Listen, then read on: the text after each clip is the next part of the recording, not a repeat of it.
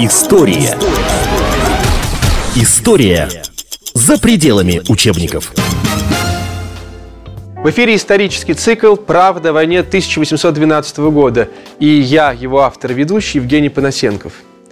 Э, как вы знаете, как вы уже привыкли, э, в наших передачах мы исследуем э, те неизвестные стороны Великой войны, которые до сих пор остаются тайной для, и для исследователей, и для широкой аудитории. И действительно, среди прочего, наверное, самые значимые загадки – это причины неудачи русской армии в Бородинском сражении, хотя мы имели численный перевес, и э, оставление Москвы, как Наполеон с его армией все-таки оказался в столице, несмотря на, э, в общем-то, огромное количество территорий, которое могла эм, задержать и как бы абсорбировать армию вторжения. И в этой связи нам обязательно нужно будет внимательно присмотреться к образу э, Михаила Илларионовича Кутузова, который как бы во главе угла – стоит э, всех этих событий, потому что э, он был не только главнокомандующим армии, но и э, личностью, которая означила собою эм, э, целую веху в истории кампании 1812 года. Итак, тема сегодняшнего выпуска – это э, мифы и факты, и легенды, и правда э, о э, Михаиле Илларионовиче Кутузове.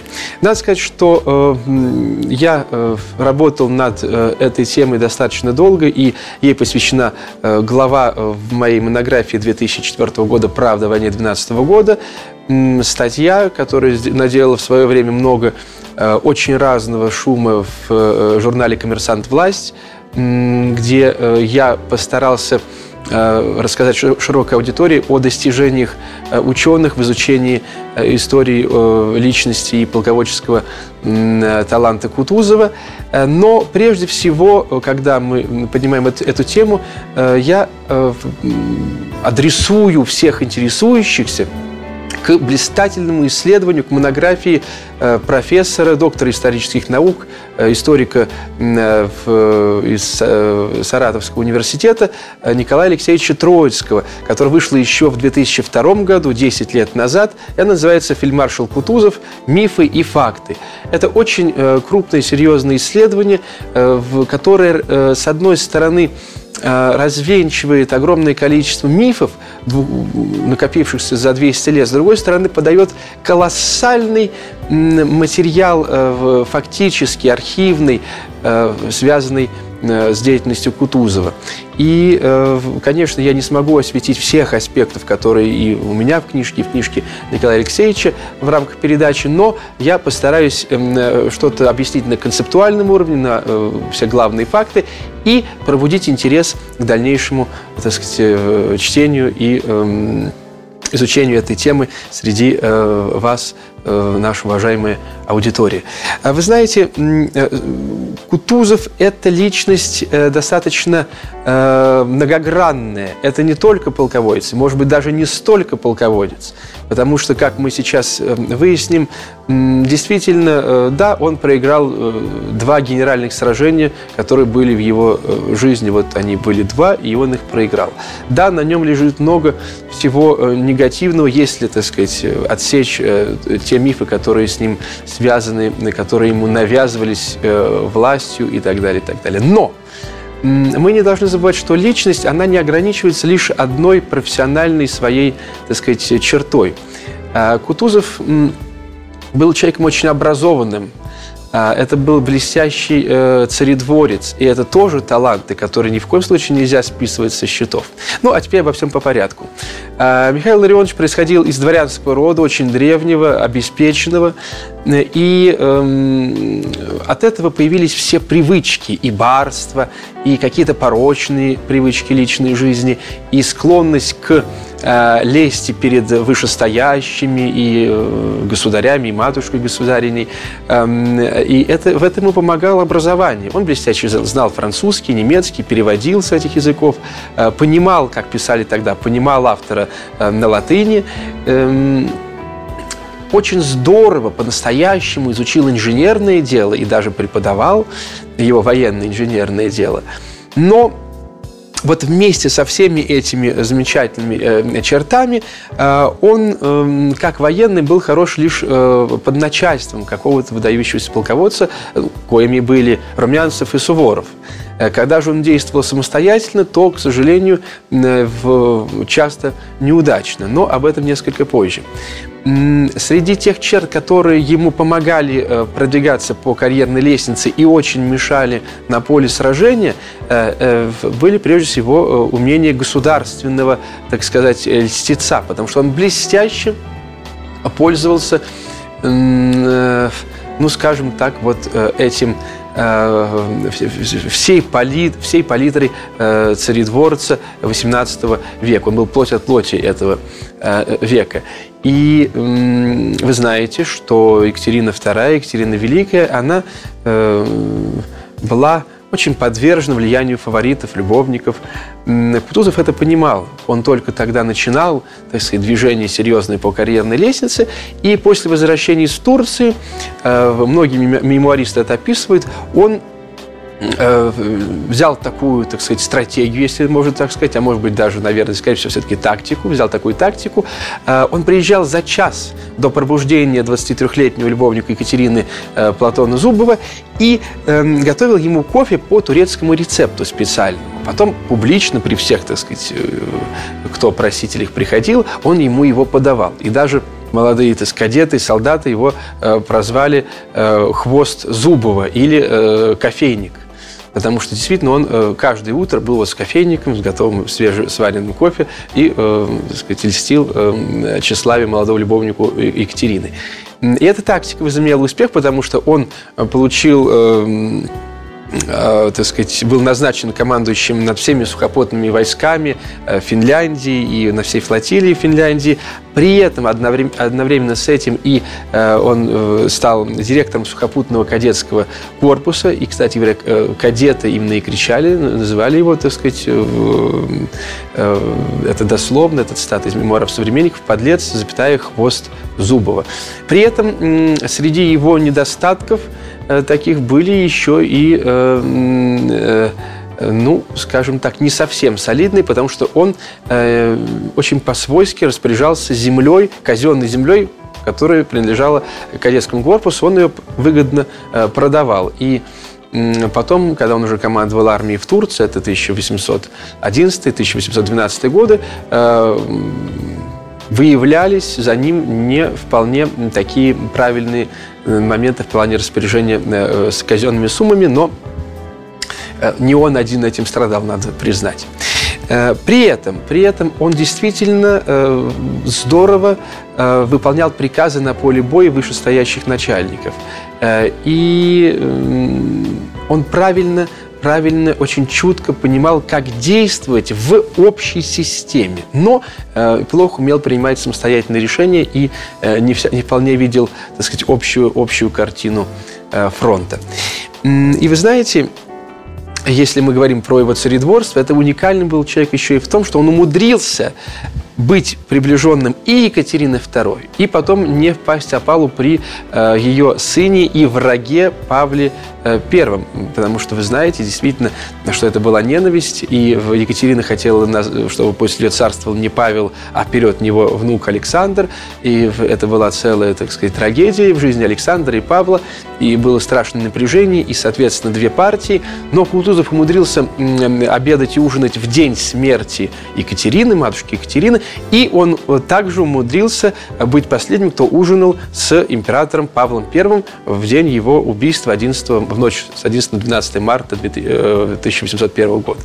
Вот в этом плане, конечно, он был виртуоз, настоящий виртуоз, но это его же и а, подводило затем на а, ну, уже, так сказать, вот там, где надо было принимать решения, начальствовать и э, принимать на себя ответственность на поле боя, в том числе это связано с австралийским сражением. Об этом чуть позже.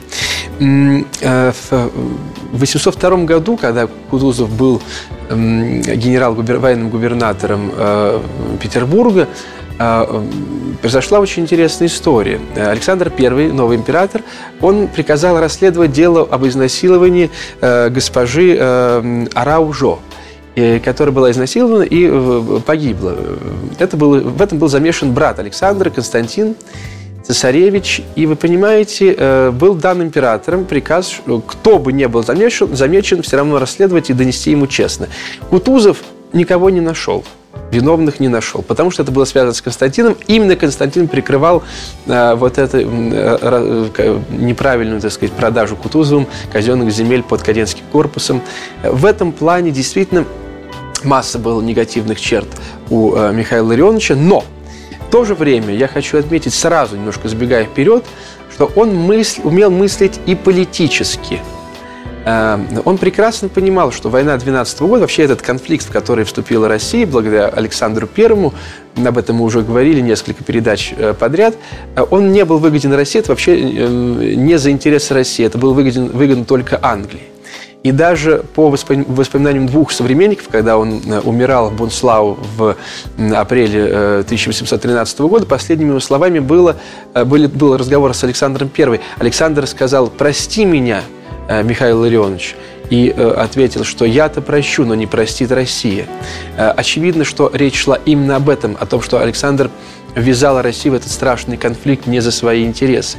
И Кутузов, который и в 2012 году, во второй так сказать, половине кампании, понимал, что э, в, когда Наполеон все равно выйдет из России, потому что Наполеон не собирался не завоевывать Россию, не, не было никаких таких планов, он понимал, что нельзя переносить театр военных действий в Европу, потому что мы опять будем, так сказать, проливать кровь русских людей не за интересы этих самых э, людей. Но у Александра I было колоссальное тщеславие, он желал занять место Наполеона в умах так сказать, и мечтах эм, европейской, просвещен, европейского просвещенного общества и молодого русского офицерства, что у него не получилось, но тем не менее.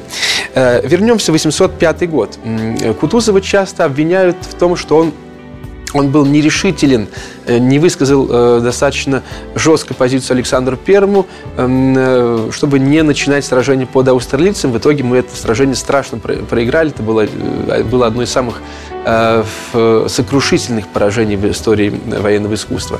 Но здесь не так просто вопрос, как думается. Да, Кутузов как царедворец – уступил желанию молодого э, наивного царя и, э, так сказать, отдал приказ к наступлению. Но он мог не проиграть сражение, как полководец, потому что э, в, в рядах русско-австрийской Соединенной армии было больше войск, чем во французской. И, пожалуйста, если у вас есть, э, так сказать, талант, можно сражаться и можно победить. То, что и сделал Наполеон, имея меньше войск. Весь вопрос был в том у Кутузова, чтобы отступать, отступать дальше. Уже после того длинного отступления по долине Дуная, которое шло несколько недель подряд, э, отступать дальше, дальше, дальше. Это был, так сказать, был его главный, главный ход, главная, так сказать, военная мудрость, отступать. И то, что он делал в 2012 году. Но в 2012 году была немыслимая территория России, которая действительно бесконечно может наступать, и наступающие морозы. Потому что на французов наступали морозы. Зачем были войска, когда есть морозы?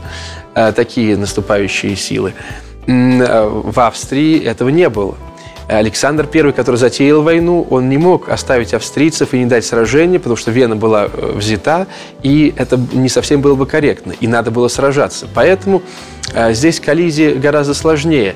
Э, Кутузову действительно, может быть, надо было не столько настаивать, чтобы не давать сражение, сколько правильно его дать и отстаивать свой план сражений и, и так далее, и так далее. Но, тем не менее, он проиграл, и Александр Э, очень э, долго ему этого не прощал. И вот, например, в письме сестре от 18 сентября 2012 года Александр высказал свое истинное отношение к полководцу.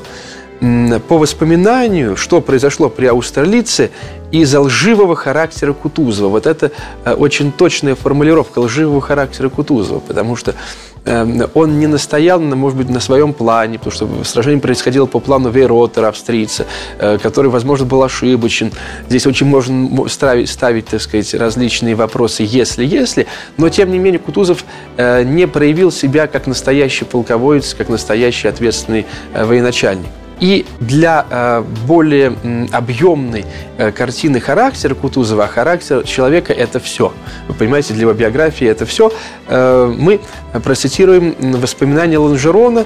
Это генерал, который командовал корпусом под Аустерлицем и всю кампанию 12 года также наблюдал ход военных действий, был при Кутузове и знал его очень хорошо и лично.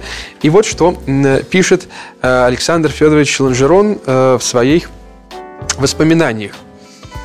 Кутузов, будучи очень умным, был в то же время страшно слабохарактерный и соединял в себе ловкость, хитрость и действительные таланты с поразительной безнравственностью.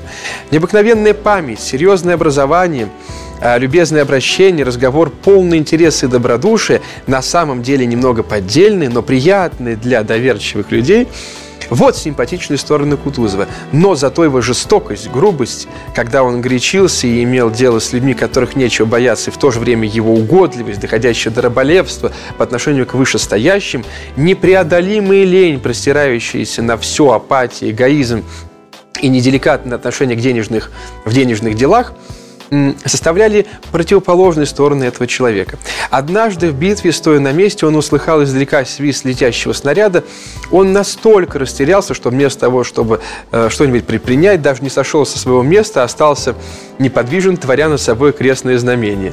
Сам он не только никогда не производил рекогносцировки местности и неприятельской позиции, но даже не осматривал стоянку своих войск. Я помню, как он, э, провыв, э, как, э, э провыв как-то около четырех месяцев, месяцев в лагере, ничего не знал, кроме своей палатки. К сожалению, это правда, и а, вот почему я цитировал это, а, нам будет важно с точки зрения изучения Бородинского сражения, потому что позицию под Бородино выбирал Карл Федорович Толь, офицер, который действительно понимал сказать, в квартирмейстерской части, в рекогносцировках, в позициях, в тактике, но э, он не был главнокомандующим. Все-таки это дело главнокомандующего. И э, расстановкой войск ведал тоже отчасти Толь.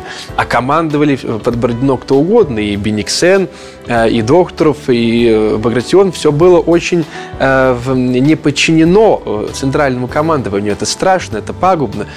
Вот почему Забегая вперед, вот почему потерпела русская армия неудачу под Бородино, имея численный перевес.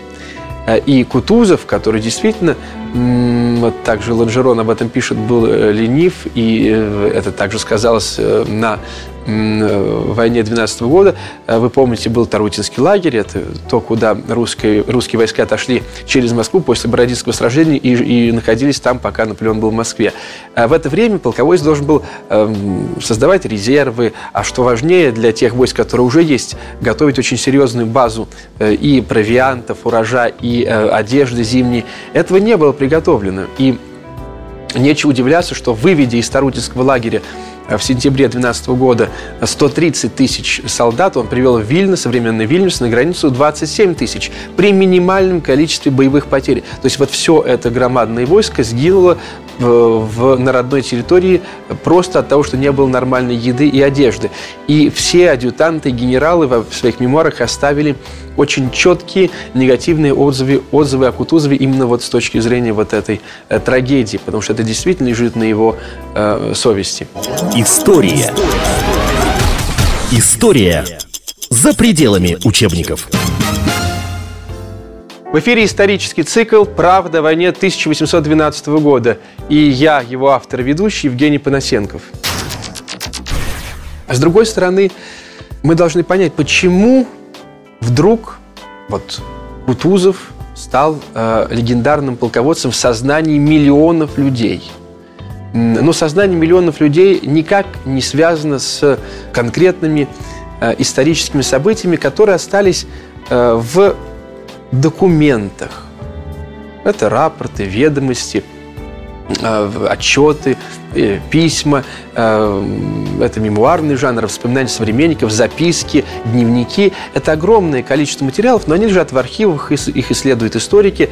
Иногда честно, иногда, так сказать, что-то, то, что нужно, выбирают себе, то, что не нужно, оставляют, так сказать, без внимания. К сожалению, часто это делается по указке, по указке сверху, потому что есть государственная идеология, это очень страшная такая страшная система, Э, и за 200 лет сложился некий миф. Но не сразу. Дело в том, что в 19 веке Кутузова не воспринимали как серьезного полководца ни историки э, буржуазной школы, как, как Богданович, например, Неве и другие, ни э, историки западные, которые следовали его исключительно без всякой э, псевдопатриотической идеологии, а вот только по факту. Даже Толстой о нем писал, в общем, как о человеке старом, который ничем не командует и ни за что не отвечает. Однако, однако, э, все-таки почему у нас в сознании Кутузов великий? Он им стал фактически по назначению э, господина, вернее, товарища Сталина. Э, ему нужно было оправдать гибельное отступление э, в 1941 году от границ до Москвы, и нужно было найти исторический факт, исторический пример, аналогию, который бы это все оправдывал, что вот, мол, после этого была победа. Да, план наступления был, принадлежал Бернадоту, маршалу Наполеона, бывшему ренегату, предателю. Да, его понимал Александр I, но он царь, тут иностранец, тут царь, и Барклай де Толли его начал осуществлять. Барклай де Толли, ну, не совсем, на, не совсем фамилия, который, э, которую Сталин хотел использовать для поднятия патриотизма. Кутузов подходил. Э, да, он был крепостник, да, так сказать, и так далее, и так далее, но советская власть, большевизм – это то же самое крепостное право, э, то же самое внеэкономическое принуждение к труду, поэтому здесь они друг друга прекрасно понимали и не было никаких противоречий. Сталин – царь, православие, самодержавие, народность, значит, э, коммунистическая идеология, генсек и советы. То есть никакой, никакого противоречия не было. Э, и был учрежден орден Кутузова, это 42 год. Сразу после войны в журнале «Большевик» Сталин высказал, что Кутузов на две головы был выше Барклай как полководец. Это не так, но Сталин сказал, все ответили «да». И два, так сказать, историка – один из них, который вообще никакого отношения к истории, к исторической науке не имел, это э, полковник, э, тогда еще не полковник, э, а офицер э, ниже рангом немножко, э, Жилин Павел Андреевич. Они взяли под козырек, написали брошюры контрнаступление Кутузова в 2012 году. Надо сказать, что в 2012 году никакого слова контрнаступление вообще не существовало термина в России, и контрнаступления не было, потому что Наполеон вышел из Москвы эм, и дал сражение под Малым Ярославцем. Кутузов опять отступил, после чего Наполеон стал уходить, потому что Мороз дальше за Кутузовым гнаться невозможно. Он и так гнался за русской армией от Немана до Москвы и дальше из-за за Малой Ярославец, а уже зима, все. Он стал отходить, и Кутузов пошел параллельным маршалом. Это вот как раз термин 12 года, параллельным маршалом, чтобы просто ну, следить, как французы выйдут из России, потому что другого выхода у них нет. А, и это сочли гениальной тактикой. Ну, здесь не надо быть гением, чтобы следить, как армия э, под, на, э, под натиском того, что все сражения выигрываешь, но ничего от этого не изменяется политически, и что зима наступает, а есть нечего, уходит. Здесь не надо быть гением, чтобы эту тактику придумать.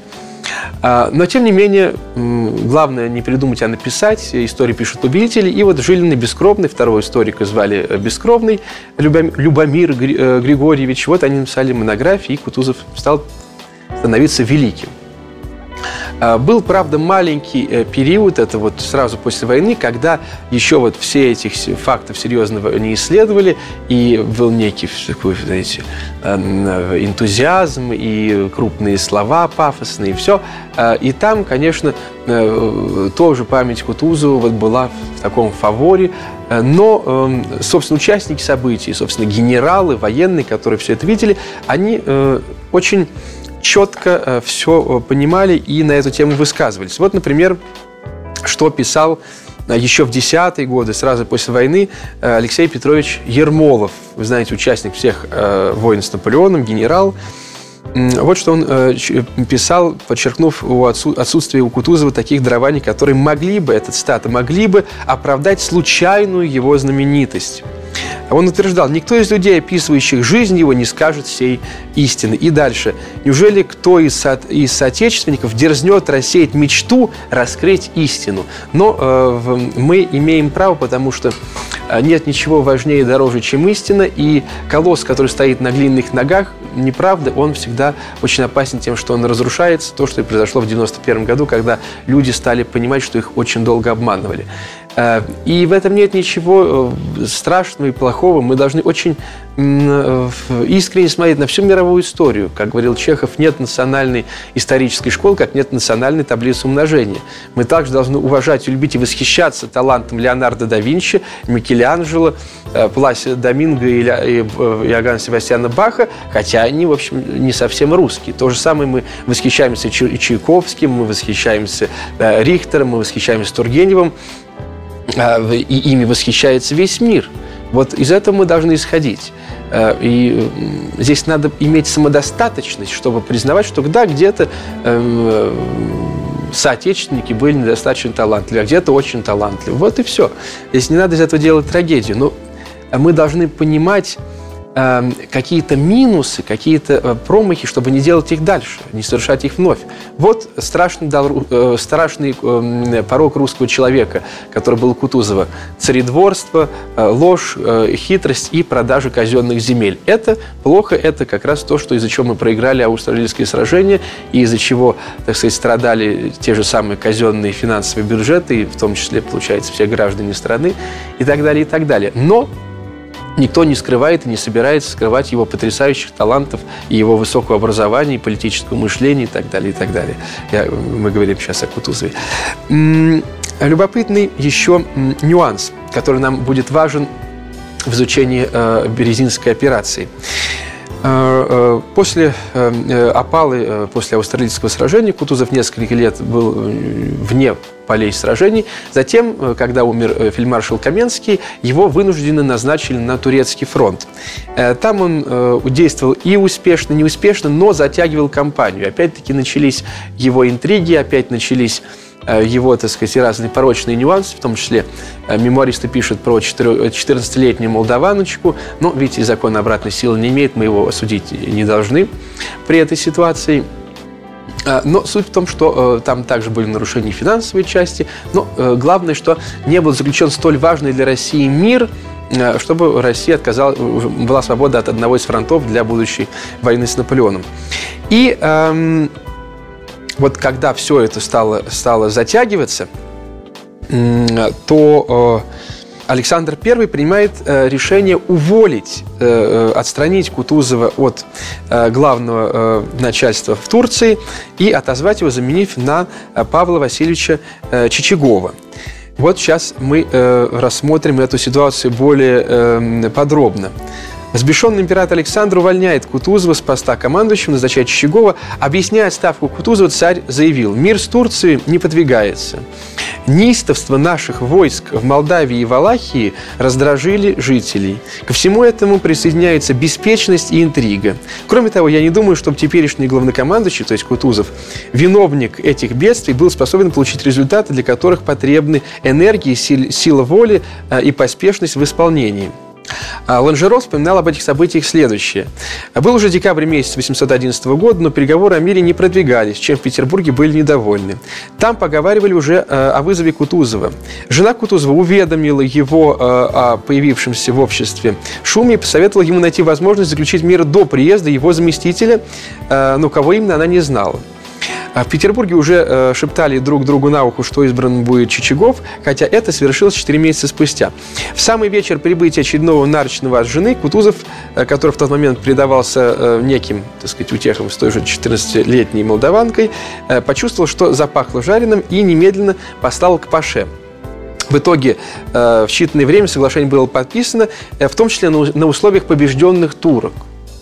Э, и э, нужные статьи потом уже были дописаны э, в мир с Турцией.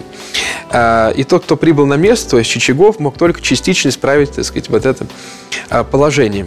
Надо сказать, что Кутузов затаил ненависть к Чичагову, потому что, во-первых, тот его сместил, и поторопил, лишил разных утех.